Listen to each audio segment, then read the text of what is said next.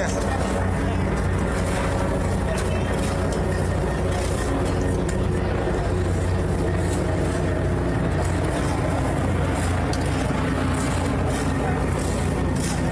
Por lo menos 60 viviendas de Tecámac, Estado de México, fueron afectadas por las fuertes lluvias y la inusual granizada.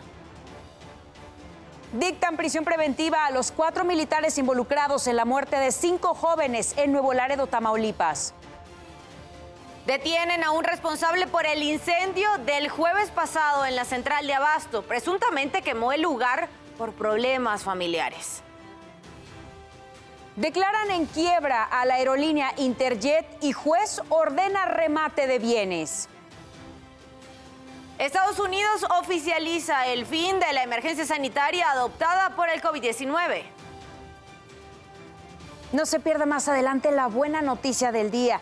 Le mostraremos a un hombre para el que no existen los problemas. Solo con un scooter y un chaleco resolvió la forma de llevarse toda su despensa a casa. ¿Y qué ha pasado durante la madrugada de este martes? Nos los cuentas tú, Oscar Mendoza. Adelante, muy buenos días. ¿Qué tal, Mara? ¿Cómo estás? Muy buenos días, te saludo con mucho gusto. El día de ayer a las 10 de la noche con dos minutos ocurrió un sismo aquí en la Ciudad de México con epicentro en la alcaldía Miguel Hidalgo. Rápidamente se activaron los protocolos por parte de elementos de la Secretaría de Seguridad Ciudadana y personal de protección civil. Eh, vecinos reportaron mediante redes sociales pues que sí sintieron un ligero jalón. Afortunadamente esto no pasó a mayores ocurrió en las colonias eh, Roma, Condesa, Escandón, ahí fue donde fueron esos reportes. Afortunadamente ninguna estructura resultó dañada. Y más tarde, allá en la zona de Iztapalapa, en la central de abasto de la Ciudad de México, lamentablemente un hombre perdió la vida que se encontraba trabajando en un andén de descarga a este lugar. Rápidamente llegaron elementos eh, de la Secretaría, a los cuales acordonaron la zona y esperaron a los servicios eh, periciales para realizar el levantamiento del cuerpo por supuesto, la Fiscalía realizará las investigaciones para averiguar cuáles fueron las causas exactas pues, de este lamentable fallecimiento de este hombre que se encontraba trabajando en este lugar. Por lo pronto, pues es parte de lo que ocurrió durante esta noche y madrugada durante nuestra guardia nocturna. Que tengan bonito día. Bonito día para ti también, Oscar. Te vemos más adelante en tu ciudad en tiempo real, pero es momento de recomendarle que visite y navegue en nuestro portal www.adn40.mx, porque ya sabe que ahí encuentra 24 horas al día la información que usted requiere, la que necesite, economía, política, el mundo, entretenimiento. Y ya sabe que se acerca el Día del Niño. Tenemos este registro acá en este banner en el lado superior de nuestro portal para que ingrese, se registre y coloque los datos de su pequeño para que pueda ser conductor por un día y lo celebre junto a nosotros. Si aún no ha salido de casa, aquí le tenemos las recomendaciones viales. A las 5 y 20 de la mañana se registraba buen avance en eje central Lázaro Cárdenas desde Fray Servando Teresa de Mier hacia la Plaza Garibaldi. A las 5 y 3 se reportaban que tenía que tener cuidado porque hay una precaución vial. Continúa la reducción de un carril en la avenida México-Coyoacán a la altura del puente Coco frente al Limpi. Siempre ahí se complica un poco la vialidad cuando manifiestan y cuando cierran la circulación.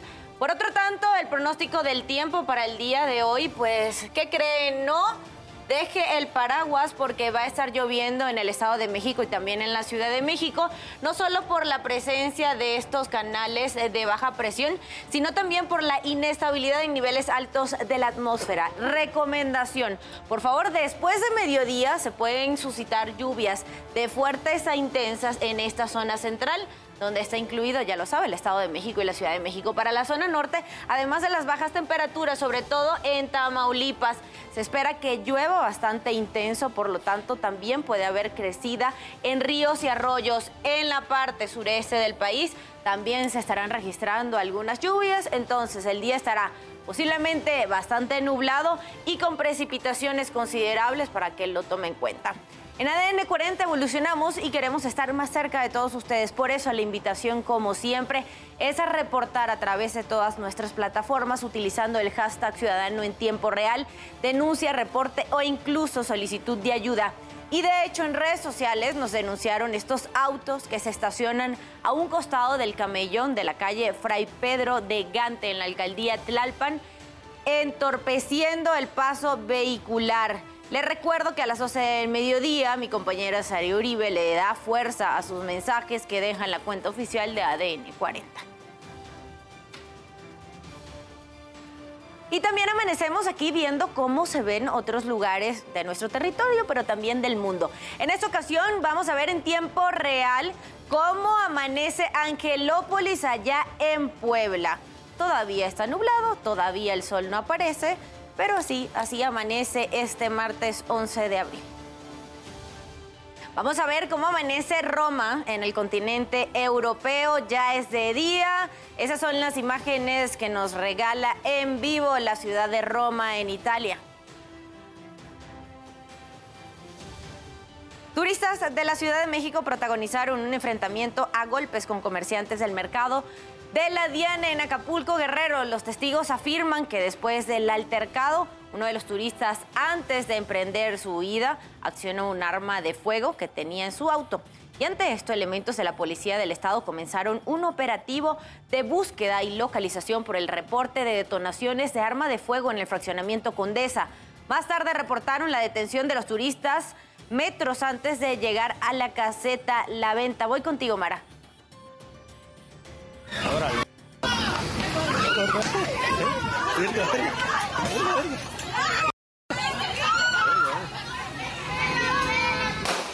Váyanse, brother. Vale, muchas gracias. Son las 5 de la mañana con 37 minutos. Pasamos a nuestro resumen de noticias. Vincularon a proceso a Jaime Leopoldo N., ex profesor de la UAM Azcapotzalco, quien es acusado por su probable participación en el delito de abuso sexual contra tres menores de edad en 2021. Además, le impusieron prisión preventiva oficiosa y dos meses de plazo para el cierre de la investigación complementaria. La jefa de gobierno de la Ciudad de México, Claudia Sheinbaum, informó que la Guardia Nacional reducirá su presencia en las instalaciones del metro. Por ahora, solo un grupo reducido se encargará de realizar rondines de vigilancia durante la noche.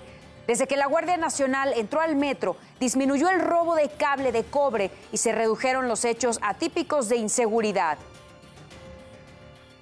El día de hoy se retiran los que están en el día y quedan solamente los que están en la noche.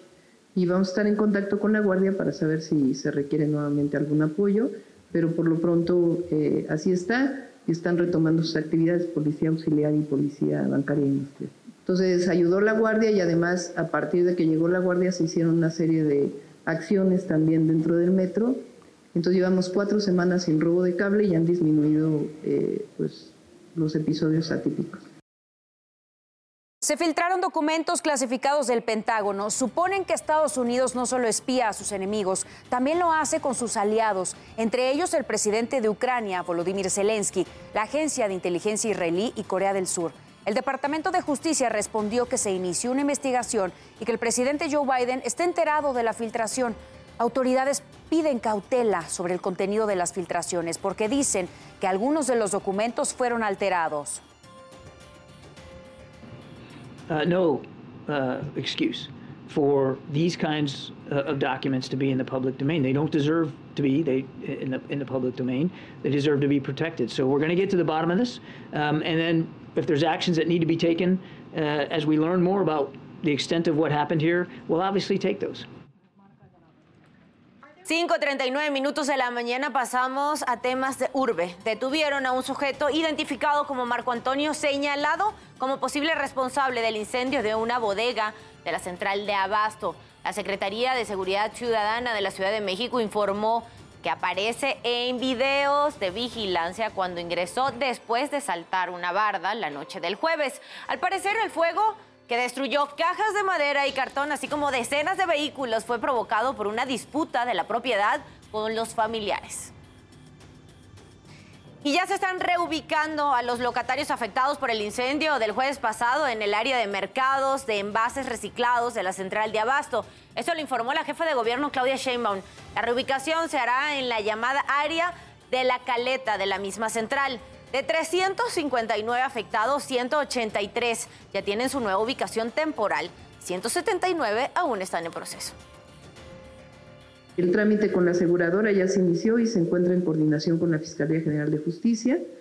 Eh, y los locatarios han sido, ha habido muy buena eh, colaboración con los locatarios y, pues se va a rehabilitar el lugar. Termine la fiscalía y entre la aseguradora para hacer eh, la estimación de, de qué tamaño fueron los daños. Inició la mesa de diálogo en la Universidad Autónoma Metropolitana de Xochimilco para ponerle fin al paro estudiantil. Los jóvenes y las jóvenes leyeron las peticiones de su pliego petitorio y autoridades están acordando trabajar en cada una de ellas. En tanto, en la UAN, Azcapotzalco, los estudiantes recibieron por escrito un documento de las autoridades de rectoría donde se comprometen a cumplir los puntos del pliego petitorio. En las próximas horas, la comunidad estudiantil dará a conocer cuándo entregan las instalaciones. Son las 5 de la mañana con 41 minutos. Momento de cambiar de información. Vamos a presentarles las breves deportivas. Arrancamos con la información deportiva para despertar. A través de redes sociales, Tigres anunció de manera oficial la llegada de Robert Dante Siboldi como su nuevo entrenador. CONCACAF ha dado a conocer los 15 estadios donde se jugará la Copa Oro 2023. Esto será en 14 ciudades distintas de Estados Unidos y Canadá. Esta será la edición número 17 de este torneo y se llevará a cabo del 16 de junio al 16 de julio de este año. El portero mexicano Guillermo Ochoa ha sido reconocido por su destacada actuación en el partido de Salernitana e Inter de Milán, correspondiente a la jornada 29 de la Serie A, siendo incluido en el 11 ideal de la semana en el campeonato italiano. La tapatía Lu López se convirtió en la primera basquetbolista nacida en México que estará en la WNBA después de ser reclutada en el draft por Dallas Wings. Julio Urias consiguió su tercera victoria en la temporada y la sexta en Los Ángeles Dodgers al ganarle 9 a 1 a los San Francisco Giants en el Oracle Park. El mexicano participó en seis entradas y dejó cuatro hits, una carrera, dos bolas y ocho ponches. Con información deportiva de Mauricio Ramírez, ADN 40. Continúan las emociones de la jornada 15 con el Viernes Botanero. El torneo está terminando y en la Perla del Pacífico los cañoneros tienen una visita muy perra cuando reciban a los cholos. Atención con el centro. Este viernes, Mazatlán contra Tijuana por las pantallas de Azteca 7. Compartimos la emoción. 5.43 minutos de la mañana pasamos a revisar el panorama internacional. Cinco muertos y ocho heridos dejó un tiroteo en un banco nacional de Louisville, Kentucky, en Estados Unidos. Dos de las víctimas eran policías. También el agresor murió, actuó en solitario y fue identificado como un ex empleado. Fue abatido por un agente y no como se mencionaba en un principio que se había suicidado. El gobernador de Kentucky, Andy Beshear, dijo que algunos amigos fueron víctimas mortales. It's awful. I have a very close friend that didn't make it today. And I have another close friend who didn't either, and one who's at the hospital that I hope is, is going to make it through. So when we talk about praying, I hope people will. Y precisamente este tiroteo es el número 146 que se registra en Estados Unidos durante este 2023. De acuerdo con reportes, 14 de estos ataques fueron mortales. Dejaron 81 muertos y 106 personas heridas. En 2022 se registraron 675 tiroteos masivos, de los cuales 145 ocurrieron del 1 de enero al 10 de abril. Seguimos en Estados Unidos. Su presidente Joe Biden firmó un decreto de ley para poner fin a la emergencia por COVID-19. El virus dejará de ser considerado una emergencia nacional y de salud pública para ser tratado como una enfermedad endémica.